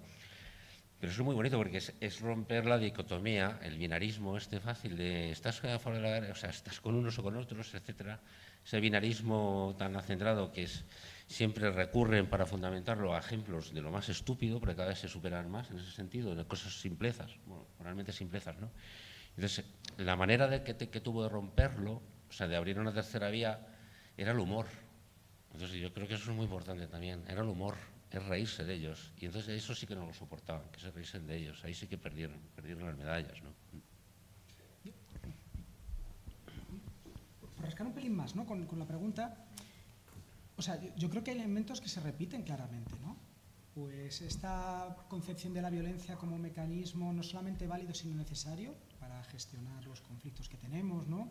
La obediencia como un elemento central de estructuración, ¿no? A través de, pues, de las bandas, de las maras y de lo que se vaya articulando en cada uno de los lados. La uniformidad, no con uniformes militares, pero también con otro tipo de uniformidad, ¿no? Que tiene que ver con los comportamientos, con la estética, pero que nuevamente reproduce eso mismo. Esa construcción de la otra edad, ¿no? que también la tenemos ahí, ¿no? de la otra banda de los que están fuera, ¿no? que tiene un componente de superioridad respecto al resto. ¿no? Creo que hay elementos que claramente hablan de, bueno, pues, de esa construcción del sujeto que construye, que, que participa, que ejecuta la guerra, que no es algo natural, sino que es una construcción social. Justo. Sí, y, y yo ahí quería abundar que, tú lo dices, ¿no? O lo que lo acabas de decir, el Estado, la guerra es el Estado. E- Esos mini estados, porque los seres humanos no somos violentos. O sea, nosotros nos levantamos y nos ayudamos. Y dentro de Gaza, aunque haya francotiradores, la gente no se va, ayuda a aquel que está herido para llevarlo a un hospital. Quiero decir, la, voluntad de los humanos es ayudarnos. Entonces, la violencia es un estado de excepcionalidad. Eh, frente a, esas, frente a ese relato que, nos quieren vender de que los seres humanos somos violentos, no, los seres, humanos, los seres humanos no somos violentos. La violencia es una excepcionalidad y necesita la construcción de la otredad y necesita la construcción del enemigo para que te la creas desde pequeño, como, como decía Berta von Suttner, y para que naturalices algo que no es natural en ti. Porque efectivamente, si no, no te traumatizarías por matar o ver cómo muere eh, alguien a tu lado, aunque sea tu enemigo. O sea, tienes que hacer toda una construcción de deshumanización para poder sentir que no te importa. No es verdad que seamos violentos. Y creo que lo que hay es una construcción del Estado, que, puede ser una mara, o sea, eh, eh, todo aquello que puede hacer la construcción de- del Estado. Pero, pero de alguna forma creo que tenemos que luchar contra ese relato, luchar no, porque no hay que luchar, pero ponerse en contra. bueno, luchar. de manera no violenta, ¿no? También contra esa construcción que además lo tienen los jóvenes, ¿no? Que te dicen exactamente eso. Y si viene una tal a viola, pues bueno, pues, pues pondría mi cuerpo para defenderle, que es lo que normalmente hacemos. No, damos un empujón, pero no, pero no matamos. O sea, no, no, no es algo que nos salga de manera natural. ¿no? Bueno, Lytton se, se interponía por otras razones, que no era para Ya, defenderlo. bueno. sí, pero también. Hay una antigua alumna, Verónica, que tiene la Sí, palabra. no, estaba pensando en el compañero que ha hecho la pregunta sobre si en algún momento ha habido una sociedad no violenta y ahora habéis hecho la referencia de utilizar el humor y la comedia. Y entonces estaba pensando, eh, Aristófanes eh, y Lisístra- publica o, estrena su obra Lisístrata en, lo he mirado, el 411 antes de Cristo. Entonces la obra en la que las mujeres niegan el sexo a sus maridos para que dejen de pelear y, para que dejen de hacer la guerra. Y, y entonces te admiro muchísimo, Marian, pero no estoy de acuerdo contigo. Creo que hay una parte humana que es muy violenta. Estaba pensando en las, en las pasiones, en las pulsiones básicas ¿no? que estudia Freud, es la sexualidad y la agresividad que nos condicionan. Y entonces, de hecho, venimos de una sociedad increíblemente violenta. O sea, si pensamos hasta, hasta hace bien poco, eh, la edad, toda la edad moderna es una sociedad violenta, es una sociedad de la infamia. O sea, es la violencia física y la violencia verbal y por pura supervivencia eh, te- teníamos que ser violentos para defendernos.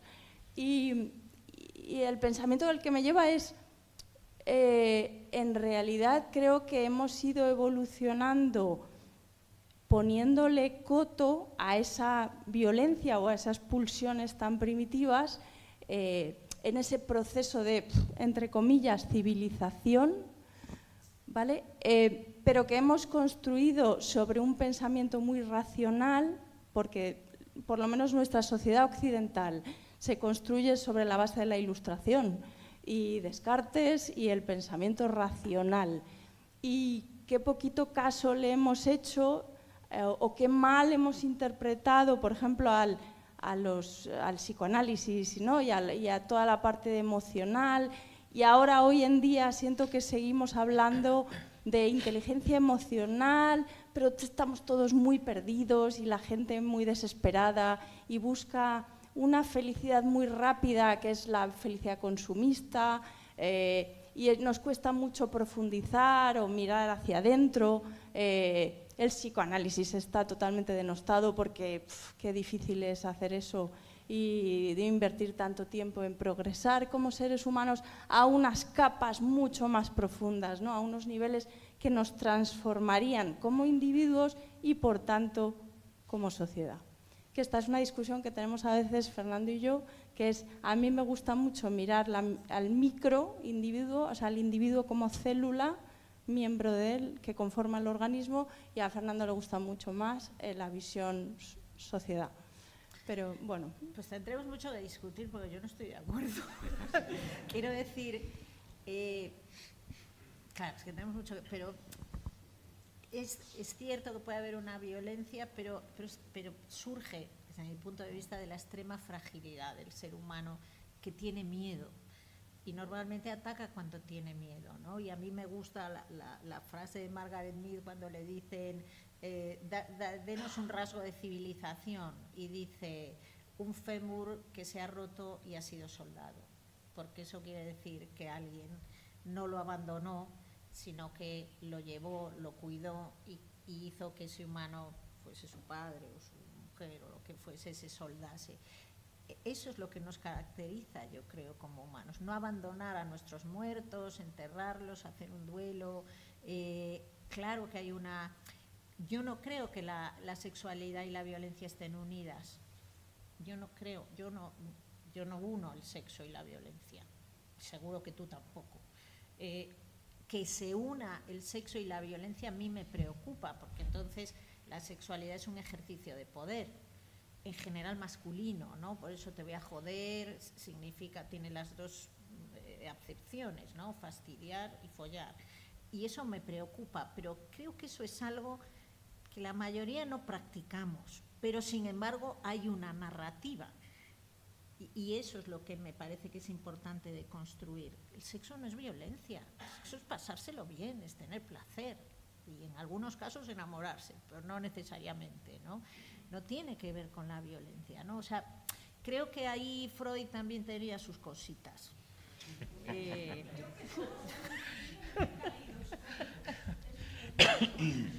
sí, bueno. Hay una palabra por ahí de eso. A ver. Sí, sí, sí. Eh, buenas tardes. Gracias a- al Ateneo Maliciosa a Traficantes de Sueños eh, por exponer este libro. Gracias a Luis González eh, Reyes por exponer también y con, eh, también explicado eh, cómo eh, lo que expone el libro. Eh, gracias a Marian Cao por sus investigaciones en el arte contra la violencia eh, y gracias a Hernández Holgado por, eh, por escribir este libro y el anterior sobre la OTAN de hace 10 años. eh, llevas, eh, o, o hace 20, hace 20, 20 años. hace 20 años. Eh, escuché a Hernández Holgado una noche eh, con Xavier Fortes eh, en la noche de televisión española yo estaba dormido y de repente eh, escuchaba una voz que hablaba de Palestina. Digo, ay, qué bien está hablando de Palestina y de todo el conflicto. Digo, pero esa voz está hablando bien. Encendí la tele, la imagen, y vi a Hernández Holgado y- y me vino a la mente un poco de humor. Estábamos hablando de humor en el arte. Eh, me gusta el humor gráfico, ahora le llaman memes. Hice una fotocomposición con una película eh, reciente, No mires arriba, Don't Look Up, en donde eh, viene un asteroide, pero los políticos hablan de la rentabilidad de la televisión. ¡Joder! que Hernández Holgado está... Bueno, le hice un meme. Digo, ah, que la guerra está aquí. Dejar de politicar, eh, de, de debatir y eh, pongamos soluciones contra la guerra porque eh, las guerras están ocurriendo en, entre 200 países que hay en el mundo, hay 20 guerras actuales, incluyendo Palestina desde hace 75 años o incluyendo Ucrania desde hace eh, 12 o 14 eh, incluyendo Yugoslavia, incluyendo las guerras que se han dado desde la Segunda Guerra Mundial. La guerra está aquí, por favor. Eh, la Declaración de Derechos Humanos, eh, el, ser humano tardó eh, 5.000 años hasta que en 1945 se redactó. Por favor, hagamos un poco de, caso al derecho a la defensa, a la guerra justa. eh, porque en el preámbulo de los derechos humanos aparece que eh, alguien ante un, no, sé- no sé decirlo textualmente, pero ante una situación de injusticia tienes el derecho legítimo de defenderte. Yo entiendo una guerra justa como el, el derecho legítimo a defenderse de un ataque. Eh, gracias por la obra antimilitarista y tengo una pregunta porque yo a Hernández Holgado le conocí con una tesis de hace 20 años también sobre las prisiones del franquismo, sobre todo la prisión de las Cors y la cárcel de Ventas, por 13 rosas, por 80 mujeres fusiladas en posguerra, cuando ya estábamos en paz, periodo de paz. En la posguerra las fusilaron a 80 mujeres, 88 que fallecieron en cárcel de Ventas, sin consejos de guerra. Y eh, esa es una historia de nuestros abuelos, de nuestros padres, de hace 80 años. Es una historia de, hace 80 años, pero que Martínez Almeida en 2019 borró sus nombres de la historia, eh, borrando un memorial por el que Hernández Holgado lleva 30 años trabajando. ¿Crees que eh, la, eh, la guerra contra el franquismo es una guerra permanente desde hace 80 años? A mí no me gusta lo, que está pasando ahora mismo con, el tema de la memoria histórica. Yo considero que hemos entrado en una guerra de relatos. Lo, lo he dicho varias veces y lo he escrito. A mí no me gusta. O sea, quiero decir que no, no entramos en un terreno común de, discusión y de intentar calibrar bien qué, qué, fue lo que pasó, etcétera. Ni unos ni otros. Yo directamente. O sea, cada vez veo más, más retorcimientos de determinados argumentos y, y cada vez creo que se hace menos caso a lo que se produce historiográficamente y cada vez hay más, más publicidad, más memes, más consignas, más frases. Entonces, personalmente, y eso va un poco para, para todo el mundo. O sea, a mí no me gusta. Hemos entrado en una guerra de relatos que no, yo creo que no nos lleva a ningún sitio. ¿no? Y, también lo relaciono un poco con esto que estamos hablando de la guerra. O sea, esa, esa batalla, es decir, siempre hay un enemigo. ¿Qué, qué idea nos hacemos nosotros del, del enemigo? O sea, el que consideramos el enemigo, el que es el facha, ¿qué idea nos hacemos del facha? O sea, no sé, yo, a mí me, yo eso me lleva también a, a hablar, ¿no? A, a pensar un poco, ¿no? Y cuando, no sé, yo creo que, que funcionamos mucho por estereotipos, a lo mejor que había que empezar a romperlos, ¿no? Y abrir un poquito los esquemas. Y bueno, eso es una idea, una opinión personal. Anso tenía la palabra pedida desde hace un siglo. No, no. Bueno, es que yo no he leído el libro, entonces, en fin, no voy a hablar un poco en relación con lo que, con lo que se ha expuesto aquí. Me llama la atención, eh, sea, estaba pensando, mm, no sé, como al, al hilo de alguien, en el libro de David Graver, ¿no? El, ¿Cómo se llama esto? El, el amanecer de todo. Es un libro, a mí, a mí me parece un libro muy importante, ¿no? Porque él propone otra visión que se aleja de lo que, de lo que hemos aprendido siempre en el mundo occidental. ¿no? Entonces él es, él es el que habla de estas cosas, de, de cómo la historia del mundo, si se hubiera seguido por otros derroteros, hubiéramos caminado por la colaboración, en fin, todo esto. ¿no? El libro es, es- es impresionante. Y, y aparta toda la visión que tenemos, que es lo que está aquí presente con esto de la guerra, pues eso, todo el eh, Hobbes y, en fin, todo este tinglado. ¿no? Entonces me, me he acordado mucho, no, no, no he terminado de entender, lo digo con mucho respeto, no he terminado de entender de qué va el libro porque no lo he leído, pero tampoco con las explicaciones he sido capaz de, de entender. Eh, o sea, yo lo que preguntaría es, sabiendo que hay, por ejemplo, 1.700 empresas de servicios secretos en Estados Unidos, que son militares, solo en Estados Unidos, y no sé cuántas hay en otros países, pero un montón. O sea, la idea sería cómo podemos pensar en esto del pensamiento militarista cuando en realidad lo estáis ahora un poco dejando caer con todo esto que está ocurriendo en la memoria histórica. O sea, al final para todo hacemos una lucha, ¿no? hacemos una pelea. Es decir, la, la pregunta sería un poco, mm, o sea, todo ese, ese pensamiento candoroso que hay a veces, lo digo con mucho respeto lo de candoroso, eh, respecto de que hay otro mundo posible, en fin. Eh, al final eso no cuaja, no termina de cuajar porque en realidad, o sea, alguien lo ha dicho aquí, eh, la violencia está continuamente presente en la sociedad.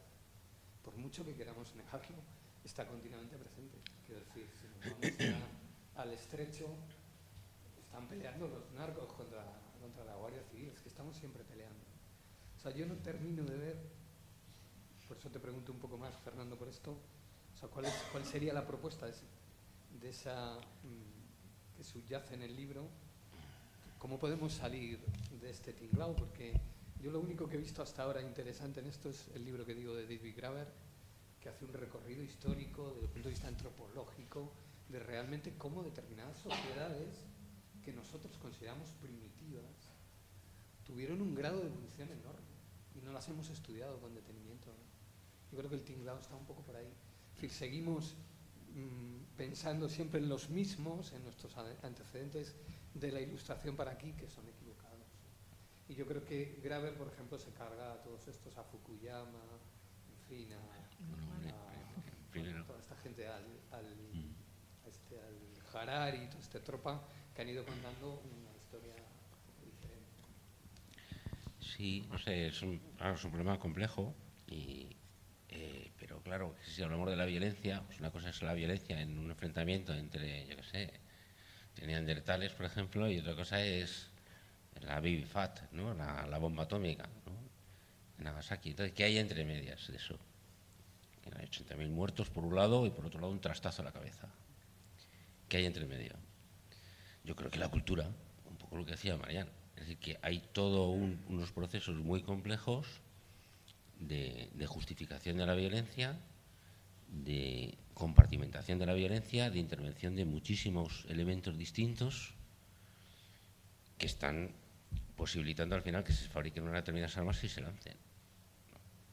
O sea, hay una película fantástica de Sergei Losnitsa, un director ucraniano, que lo que hace es, es sencillamente poner la cámara en las empresas de armamento y sale gente normal en las empresas de armamento en la Segunda Guerra Mundial. Entonces salen gente normal, hombres y mujeres, muchísimas mujeres, trabajando ahí y, ves un poco cómo es, todo ese, es un mecanismo productivo, cultural, etcétera, que termina en una gran matanza, que pueden ser los bombardeos de Dresde o pueden ser los bombardeos de Hiroshima, etcétera. Entonces yo creo que habría que, cuando hablamos de violencia, pues claro, es un concepto muy amplio. Hay un, a mí me gusta mucho un prehistoriador que es Alfredo González Ruibal, en un libro que se llama Tierra Arrasada, donde precisamente disecciona esos, esas violencias distintas. ¿De qué hablamos? una cosa es la violencia, como en sentido lato, y otra cosa es lo que estamos hablando de los mecanismos culturales que, justifican y apuntan a la violencia, que son muy complejos, que, eh, abarcan ese recortable que decíamos antes de la mariquita pereleginaria. Es decir, practicar de guerra, pero también practicar de banalización de la violencia. Entonces todo eso es muy diseccionable y también, yo creo... ¿Eh? ¿Cómo? Hombre, y gran parte de la historia del arte que glorifica la violencia.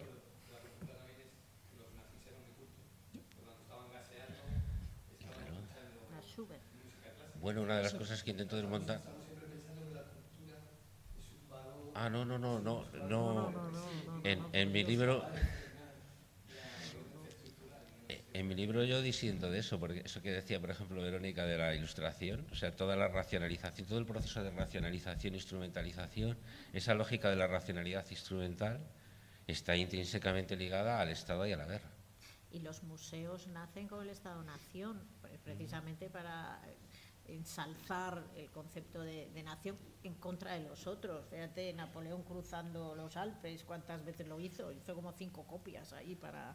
Quiero decir que hay toda una construcción del, enaltecimiento de la violencia y de los raptos como botín de guerra, etcétera, etcétera, etcétera. Si me permitís entrar un poco a lo que tú has planteado hilándolo con, con esto. El colonialismo. Porque claro, yo creo que necesitamos diferenciar lo que es la violencia de lo que es la guerra, porque no es lo mismo violencia, pero no toda la violencia es guerra. Y volviendo al ejemplo de ¿qué harías si un soldado alemán se quiere violar a tu, a tu hermana? ¿no? Claro, es que eso no es guerra. Eso es una agresión de una persona concreta contra otra persona concreta con la que yo tengo unos lazos emocionales porque es mi hermana. Pero la guerra no es eso.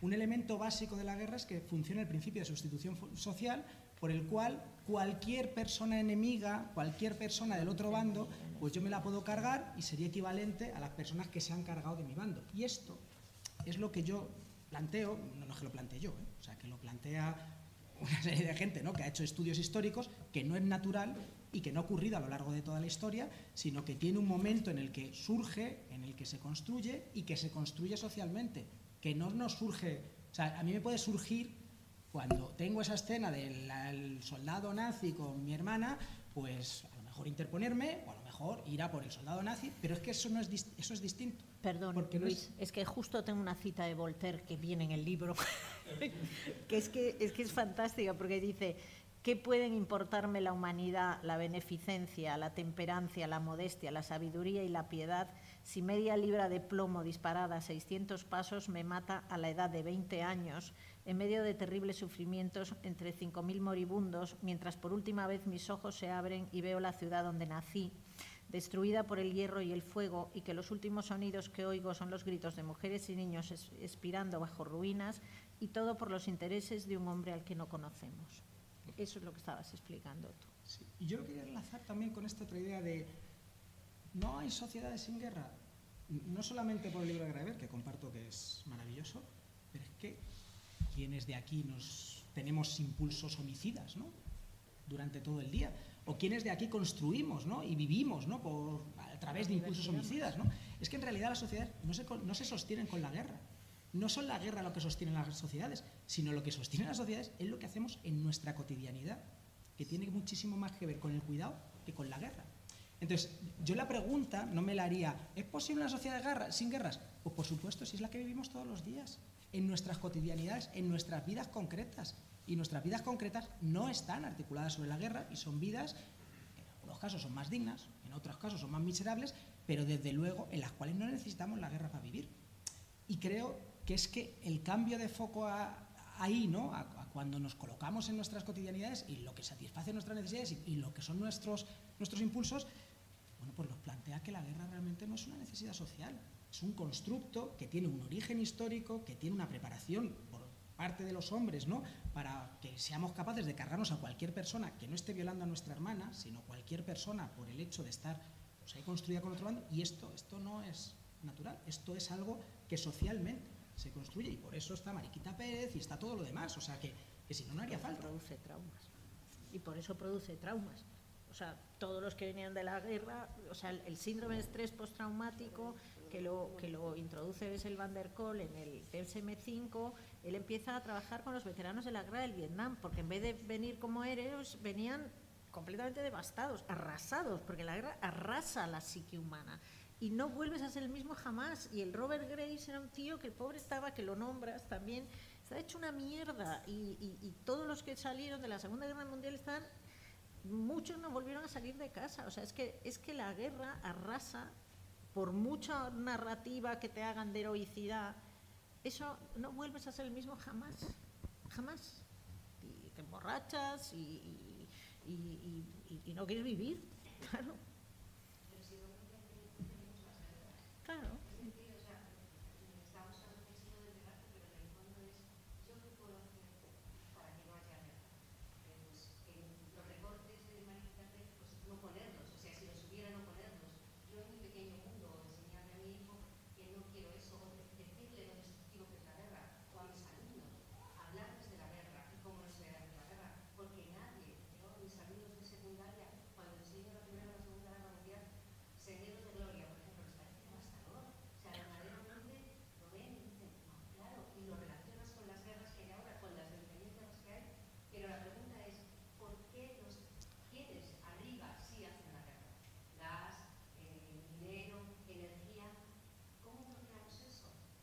Perdón, una cosita, son las 8 y 30 ya y hay dos personas por aquí que están esperando para preguntar. Eh, ¿Qué hago? Eh, ¿Que ellos pregunten y cerramos o...? ¿Sí? Bueno, había un poquito más de tiempo, ¿no? no sé si Hola, buenas. Eh, perdonad lo primero que no he podido ver la conferencia completa. Perdón. Sí, eh, quería hacer una, una pregunta voy a intentar ser lo más breve posible. Eh, ¿Qué posibilidades hay dentro del movimiento antimilitarista o pacifista, bueno, no es lo mismo, pero vamos a plantearlo en conjunto ahora, para realmente dar una solución en el status quo, o sea, en, los estados que existen actualmente, las relaciones de poder que hay entre estados y todo, para realmente tener un mundo que pueda estar en paz? Es decir, podemos tener una igualdad entre estados, como son las potencias nucleares, con la destrucción mutua asegurada, o podemos tener una igualdad por, debajo en la que nadie tenga ejércitos. ¿Cómo se combate el argumento de si yo no tengo ejércitos, el de al lado tiene ejércitos y por lo tanto mm, e, estoy totalmente vendido? ¿Cómo, cómo se eh, combate ese argumento? Es que hay una cosa que yo no termino de entender. Yo no sé si ya yo estoy en otro planeta.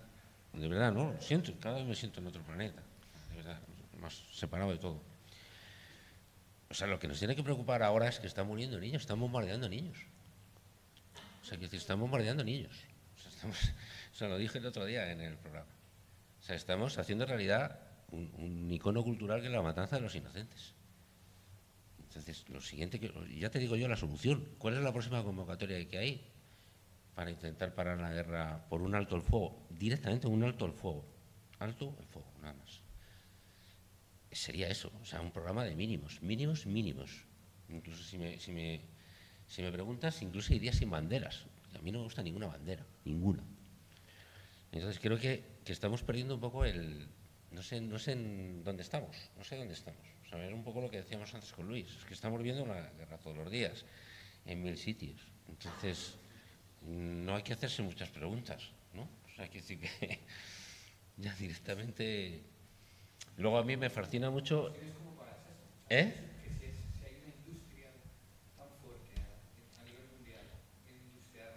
Sí. Pues uno se podría preguntar, ¿c- ¿cómo paras al mayor ejército del mundo y haces que vuelva de Vietnam? Porque se paró y volvió. ¿Cómo, cómo haces que, que una conscripción obligatoria en este territorio, ¿no? Y que, y que pasábamos todos los hombres por ahí, ¿no? Con un, pues, un proceso educativo que, que era brutal, ¿no? ¿Cómo haces que eso deje de existir? Pues dejó de existir. Y no fue porque cayese una breva de pronto, sino porque hubo toda una serie de procesos de organización social que tienen éxitos, que no son al, al primer toque, desde luego. Que no siempre tenemos éxito, desde luego. Pero que hay ejemplos históricos y ejemplos de luchas antimilitaristas y pacifistas que han tenido éxito, pues también desde luego.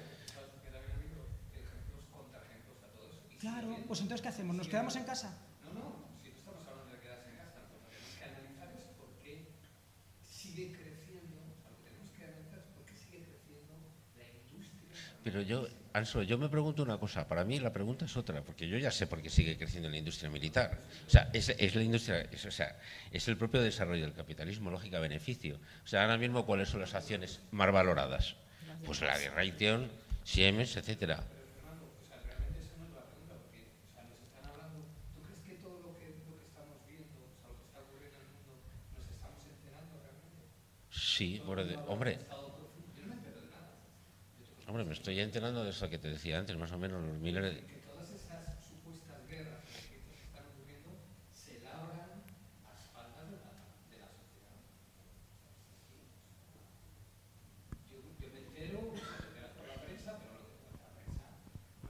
Sí, pero, a ver, sí, que hay unos señores muy poderosos... Una cantidad de operaciones militares en el mundo de las que nosotros no tenemos ningún conocimiento. Y cada vez más. Pues si no tenemos conocimiento, porque estoy lanzando un discurso catastrofista. Un poquito, sí. Que, digamos, esto se va reciclando. Ya, pero que es- a mí no me casa mucho plantear que no nos enteramos, pero hay cada vez más. Ya, pero entonces, ¿cómo sabemos que hay cada vez más? Quiero decir que, que, que yo creo que, que si tenemos datos de que hay cada vez más, pongamos los datos de que hay cada vez más. Pero si, si lo que estamos tenemos son impresiones, pues a lo mejor las impresiones también generan estados de opinión que, que a lo mejor no nos ayudan. Claro, bueno, pues entonces, pues entonces a lo mejor pues nos guardamos las impresiones. Porque, porque generan como una, una impresión de derrota absoluta que, que no sé en qué nos ayuda eso, la verdad.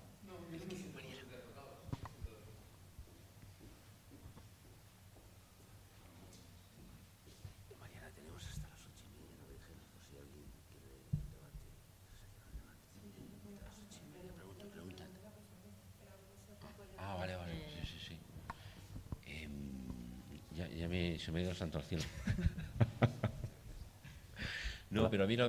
y, o sea, podemos pensar en personajes que están siniestros, sociedades anónimas, intereses mercantiles y tal. Pero a mí, por ejemplo, lo que me fascina mucho es que cuando llega un tipo que ha, que ha vivido en el movimiento antimilitarista y que se hace alcalde de Cádiz y que, y que se hace alcalde de Cádiz, estoy hablando del Kichi, Ah, sí.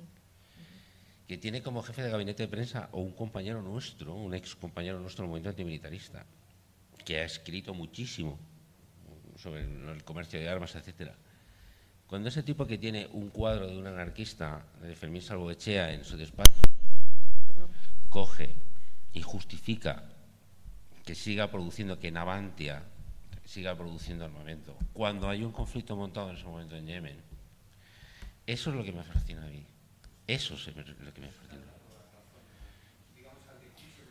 No, No, lo que no, hace es no. denunciar una incoherencia. Estoy diciendo que culturalmente ese tipo ha interiorizado un discurso militarista. Ese tipo que es tan rojo, tan anarquista, lo ha interiorizado.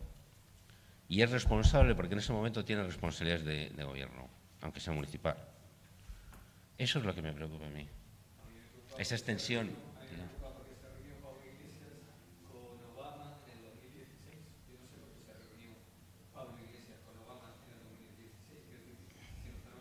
Pues, pues, pues, pues yo ahí sí que me gustaría decir, ya que Fernando aludió a En Pie de Paz, para mí En Pie de Paz fue una escuela de saber estar en el mundo. Nosotros nos reuníamos cada dos meses en un monasterio, la mayoría eran 10 años mayores que yo, yo llegué como unos con 20, 22 años y la mayoría venían de, de movimientos clandestinos, etcétera. Y yo aprendí a escuchar, básicamente. y aprendí a no, a no tergiversar lo que pensaba el otro. Y para mí fue una práctica de paz, de- realmente de paz. Y creo que si el Tiche hubiera ido en pie de paz y si el Pablo Iglesias hubiera ido en pie de paz, estoy convencida de que se relacionarían de manera diferente. ¿Por qué no? Porque las personas que somos pacifistas no queremos el poder.